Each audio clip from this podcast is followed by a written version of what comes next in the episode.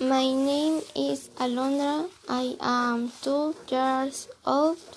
I was born in Mexico City. I live in Mexico. My goal is to review the pronouns in English in order to use them properly and sentence.